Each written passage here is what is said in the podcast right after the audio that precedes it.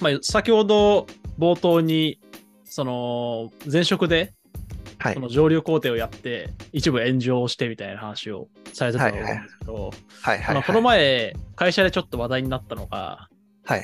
その、エンジニアとして強くなるためにハードワーキングは必須なのかっていう話になりまして、はいはいはいはいはい。まあ、ちょっと昔っていうか、まあまあ、今でもおそらくあるんでしょうけど、うんうん。やっぱりその、エンジニアとして、そのメンタルとしても技術力としても強くなっている人。の、まあ、過去のエピソードとかを聞いてみると、もう昔は終電ギリギリ、もうないしは終電逃すぐらいまで開発していた時期もあってね、みたいな。はいはいはいはい。話をよく聞いていたんですよ。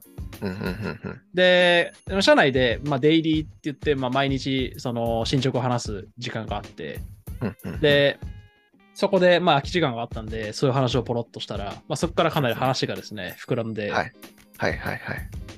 で、まあ、弊社の一エンジニアのうん意見として、はいそれは必要条件ではないと。うんうんうんそれは生存バイアスだと。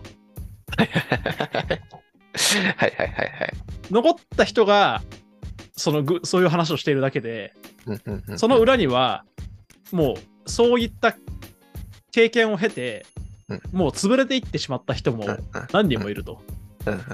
で、ベテランの、そう、ベテランのエンジニアも、あのーなんか、正直そういう、なんていうんですかね、そういう強くなり方には結構反対してる人もいて、なんでそこはね、今私の研究テーマというか、はいはいはいはい。だよね。いや、なんか自分からやるもんじゃないですよね、少なくとも。そうなんですよ。自分から、自分からやるもんじゃないと思います。なんか、そう結果、結果、障害が起きちゃうだけで、うんうん。なんか、積極的に、積極的にハードワークをやるのは、ちょっとなんか違う気がしますよね。なんか、どうし、どうしてもちょっとやらざるを得なくなっちゃったりとかする、どうしてもしょうがない時にっていうのはちょっと発生しちゃいますけど、うんうんまあ、そうじゃない時とか、まあ、単純に嫌ですもんね。そうで単純に、すね。単純にみんな嫌だし、うんうんなんか自分も、なんか、なんでしょうね。あの、なんかグループリーダーじゃないですけど、そのはいなんか、その自分の会社の、あ今いる会社のスクラムの、おなんかファシリみたいなのをやってたりはしま、するんですけど、うんなんかそういうなんか、僕らと同じチームで開発してる、まあ自分のチームの人たちが、なんか深夜遅くまで開発してるの単純に嫌ですもん。だって。単純に嫌だしやってほしくないと思います。うんうんはい。ちゃんとみんな、ちゃんとみんな休めるときに休んでほしいっていう気持ちの方が強かったりするから、うんうんうん。そうですね。うん。やっぱりね、その、エンジニアとしてのそのし思考の速さとか、うんまあ、あの、弊社だと、今だと CINO かなチーフイノベーションオフィサー。まあ、あの、弊社で言う、あの、はいはいはい他社で言うと CTO 的な立場の方がいらっしゃるんですけど、はいはいはいはい。あの、リアルに他の人の5倍早いんですよ、開発が。ああの、誇張って表現とかではなくて、私あ。はいはがい。プロリクエスト1個上げるまでに、プロリクエスト5個上げるんですね。えそういや、でもいらっしゃいますよね。開発早い人って本当にいいらっしゃるので、5倍はすごいですけどね。5倍は。はい。なんで、そういう人とか、その、アルゴリズムがとにかく素晴らしい方とか、うんやっぱりそういう方の話を聞いていると、うん結構ね、やっぱりハードワーキングを過去されていた方が多いので、うんうんだからそれっていうのが、その、過去、いわゆるその働き方改革とか、そういうのが叫ばれる前に出てきた最適解なのか、その最適解は今でも適用できるのか、まあ、はたまた今は別、全く別の強くなり方があるのかみたいなところをですね。そうですね。なんでしょうあ、でもなんか、あの、ちょ、ちょっと開発の話ではなくて、プロジェクトマネジメントの話になるんですけど、あの、ちょっとそういう、あの、まあ、は、インタビューみたいなのを、ちょうどなんか、あの、僕の方のポッドキャストで、なんか何人のかの人にやっていたことがあって、ほうほうほう。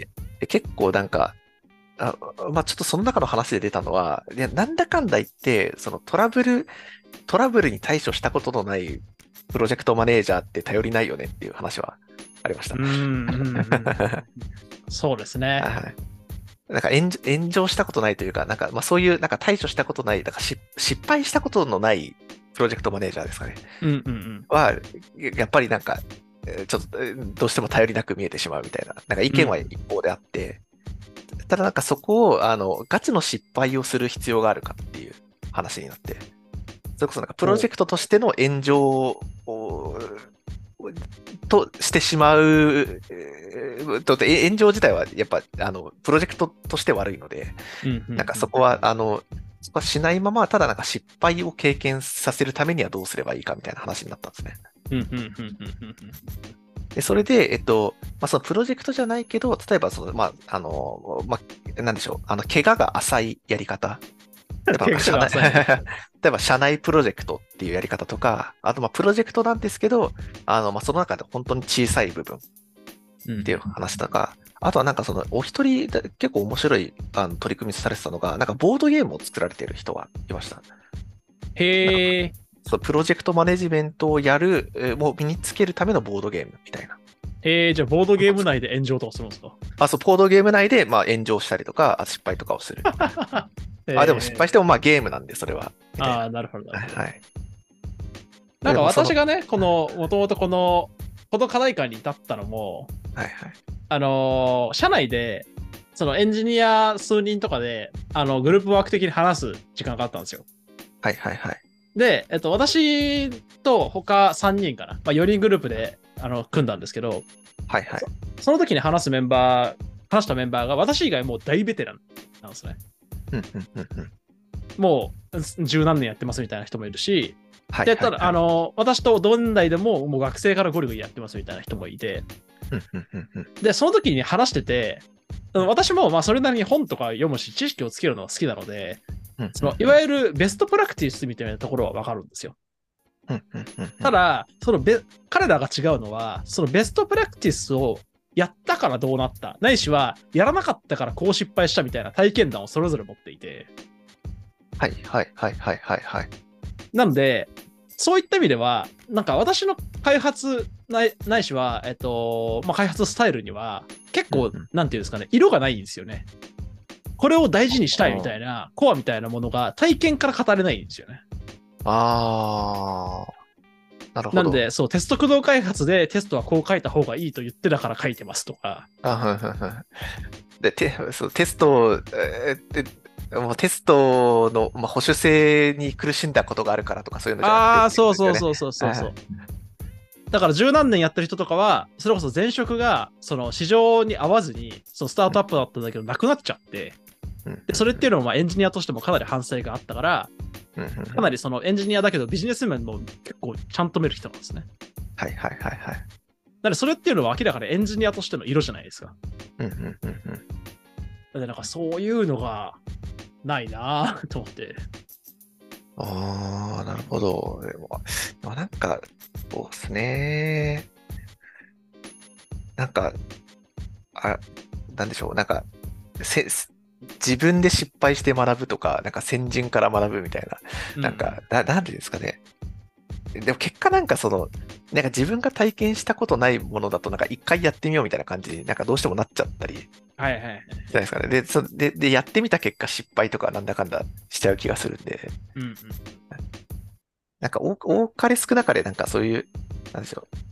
まあ多かれ少なかれなんか失敗とかはする気はしますけどね、なんか開発とかを進めていくと。そう。だそこで、そこでなんかおめちゃくちゃ大きい失敗をするかどうかっていうのは、多分その、ちょっと、あの、なんでしょうね、テックリード、大きい失敗っては、おそらくテックリード的な立ち位置になった人が、その全体のアーキテクチャを面倒見るようになったときに、うんうん。なんか全体のアーキテクチャに対して、なんか失敗したり。うんうん。まあでもあれじゃないですか、でも失敗っていう名の技術負債、技術負債じゃないですか。で。技術負債がないシステムって結局ないので、ですね。ですし、ここに関しては、はい。そのその失敗を、そあ、失敗だったねってなっちゃうのと、まあ、過去、あのーまあ、その前なり後なりで、その、これっていうのは、世の中で良しとされていることではなかったんだっていう、うんうん。その自分が起こした失敗っていうのを、その場の事象だけに留めてしまうのと、その実はこういうやり方はあったんじゃないかみたいな反省をするっていうのもまた、それはそれで受け取り方が違うじゃないですか。そうっすそうっすよね。そうっすね。うん確かに。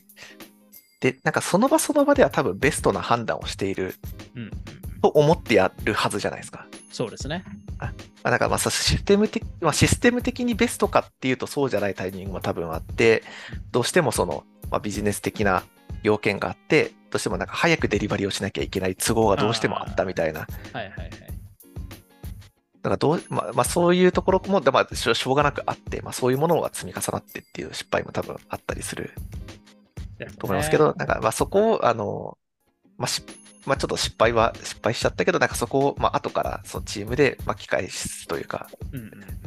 技術技術負債を解消していくみたいな。だからむしろ失敗、まあ失敗はしょうがないので、なんか失敗を巻き返す体制をどう作っていくかみたいな。うんうんチームで巻き返す体制をどう作るかみたいなところになるのかもしれない。そうですね。なのでそこを経験してる方が社内では多かったんだろうなというね、うん。よまやまなのか、なんか反省なのかわかんないですけど、そういう感情をね、最近持ちましたね。はいはいはいはい。前回、私、あの川津さんとあの収録したときに、はいあの川津さんにあの Facebook であの転職おめでとうございますみたいなあ話をちょうどしてもらった時期なんですけど、はいはいはいはい。実はですね、あのはい6月1日で1年なんですよ。もうそんなに経ちますか？そうですよね。確かに。前回の収録はちょうど1年ぐらいとか前ぐらいでしたっけ？確かそんなもんだった気がしますね。そんなもんでしたもんね。確か。前そっか、もう回1年ですね。はい。おめおめでとうございます。おめでとうございますというか。はい。いやー、早いですね。はいどうですか？なんか1年経って。なんか結構1年やるとやっぱり、その、なんか入ったばかりの時から、やっぱり、なんか変わらない価値観となんかちょっと意外と違ったみたいなところもやっぱ出てくる部分かなと思いますけど。ああ、それはもうまさしくはいはい。あーまあ前回も話しましたけど、あのーは入ってやっぱり一個、最初に戸惑ったところは自分で意思決定をかなり求められるところうんうんうん。は、まあ前職とは違ってかなり困ったところでもありましたけど、まあ1年経つとさすがになれましたね。はいはいはいはい。で、変わらない点は、なんでしょうね。まあ、入社当初、あのーこの話はしたかわかんないですけど、その、転職するときに、自分の中で、その、技術的な、えーポイントで何点、一緒に働くメンバーで何点みたいなので、それぞれ点数をつけて、で、それ、れが、えー、85%以上超えたら入社しようっていうルールを転職活動時に決めてたんですよ。あ、はいはいはいはいはい。おっしゃってましたね。確かに。そんな話を前回した気がそう。ではい。、うんうんで、それをもとに入社したんですけど、正直そこの点数はあまり間違ってなかったなというか、結構いい選択ができたのかなという気はしてますね。はいはいはいはいはい。いや、それならよかったです。よかったですというか、ちょっとあれですけどね。ななんの、なんの目線っていう感じですけど。そうか、川津さんももう2年ぐらいですもんね。僕ももう2年、でそうですね、2年は経ってますね。2年もうすぐ半ぐらいですかね。うん。だけど、やっぱなんかその転、なんか転職するときも結構なんかこういうことをやってみて、まあなんかママイナスな側面を解消したいっていうのもありつつ、うん。なんかこういうことをやってみたいっていう、なんかまあプラスの側面もあって、まあ転職したりはすると思うんですけど、うんうんうん。結構なんかそこのなんでしょうね、なんかプラスの側面ってなんか結構その社内でチャレンジしていくと、なんかちょっとずつ叶っていったりうんうんとかは、あの、まあそれありがたいことかもしれないですね。なんかそう叶っていったりすると思うんですよね。で、そこを、あの、なんか別、なんか別のやることないかなっていうのを、なんかどれぐらい探せるかが、なんか会社の中で生き続けられるか観点かなっていうのを最近思って。うんうんなんかもともとそのなんか、あの、まあ、前、前職よりももっとなんかコード書きたいなとか、なんかバックエンドの技術つけたいなみたいなのをちょっと思って会社に入ったりはしましたけど、うん。なんかそこをある程度、まあ、なんか完全にそこをなんか吸収できたかってちょっとあれですけど、なんかある程度開発が慣れた後で、なんか次どうしていこうかみたいな感じの話をして、えっと、じゃあ PDM やろうかみたいな、なんかそういうチャレンジの機会をもらったりみたいなことはしたので、うん。なんかそういうなんか、なんか、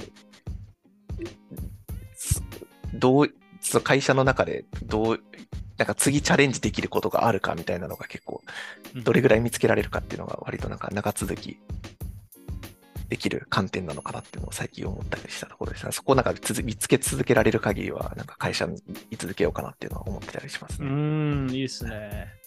ベンチャーでもう2年半ってなるともうベテランですもんね。なんかあの、僕が入社した時ぐらいから、そのメンバー、あの、え採用の応募にブーストをかけ始めたみたいで、僕の会社が。ああ、はいはいはい。で、えっと、で、それが今も続いてて、なんかもう、あれなんですね、あの、前半にいるんですよね。社社員番号が僕が。ああ、全なるほど。体の前半。はい。社社員、2年半、2年半とかですけども、あの、全体、社員全体からするともう、なんか、上位半分じゃあ相当採用したんですね。ですね、ですね。だいぶ大きくなってってると思いますね。ええそれはエンジニア採用が多いんですか？